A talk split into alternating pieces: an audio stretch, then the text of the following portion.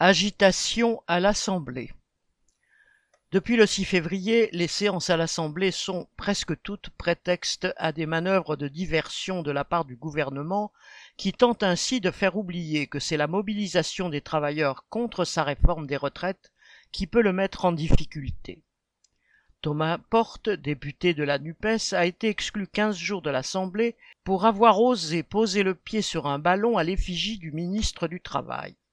Cette photo bien anodine a été montée en épingle par les élus de la majorité en leur permettant de se débarrasser temporairement d'un député qui s'y est opposé.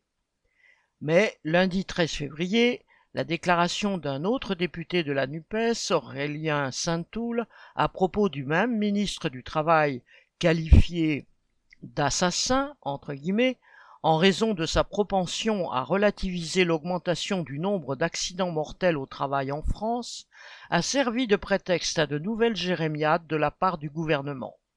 Ce dernier, tout comme des députés LR ou encore Marine Le Pen, ont alors dénoncé une violence, entre guillemets, qui empêcherait l'Assemblée nationale de mener à bien ce qu'ils appellent le débat démocratique, entre guillemets, sur la réforme des retraites.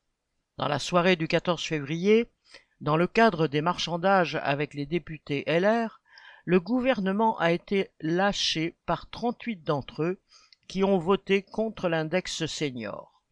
La droite historique a ainsi rappelé à Macron qu'il fallait compter avec elle.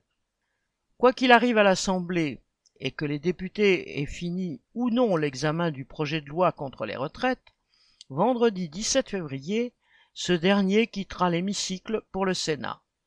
Le gouvernement, ayant inscrit cette réforme dans le cadre de sa loi de finances rectificative de la sécurité sociale, peut imposer un calendrier accéléré, selon l'article 47.1 de la Constitution.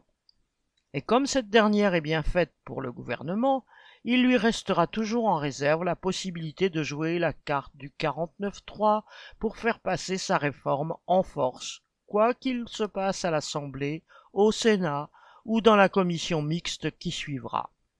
En somme, le système est verrouillé et même cadenassé de l'intérieur, montrant un peu plus le caractère profondément antidémocratique du système parlementaire.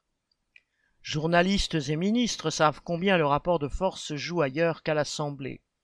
Ce qu'ils craignent est que le mouvement continue et s'amplifie dans les entreprises et dans la rue, indépendamment du calendrier parlementaire, car ils savent que les travailleurs pourraient alors faire sauter tous les calendriers, délais et autres cadres légaux de leur prétendue démocratie et obliger le gouvernement à remballer sa réforme.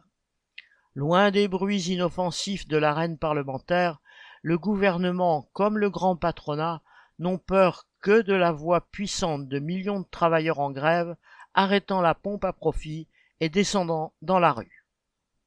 Marlène Stanis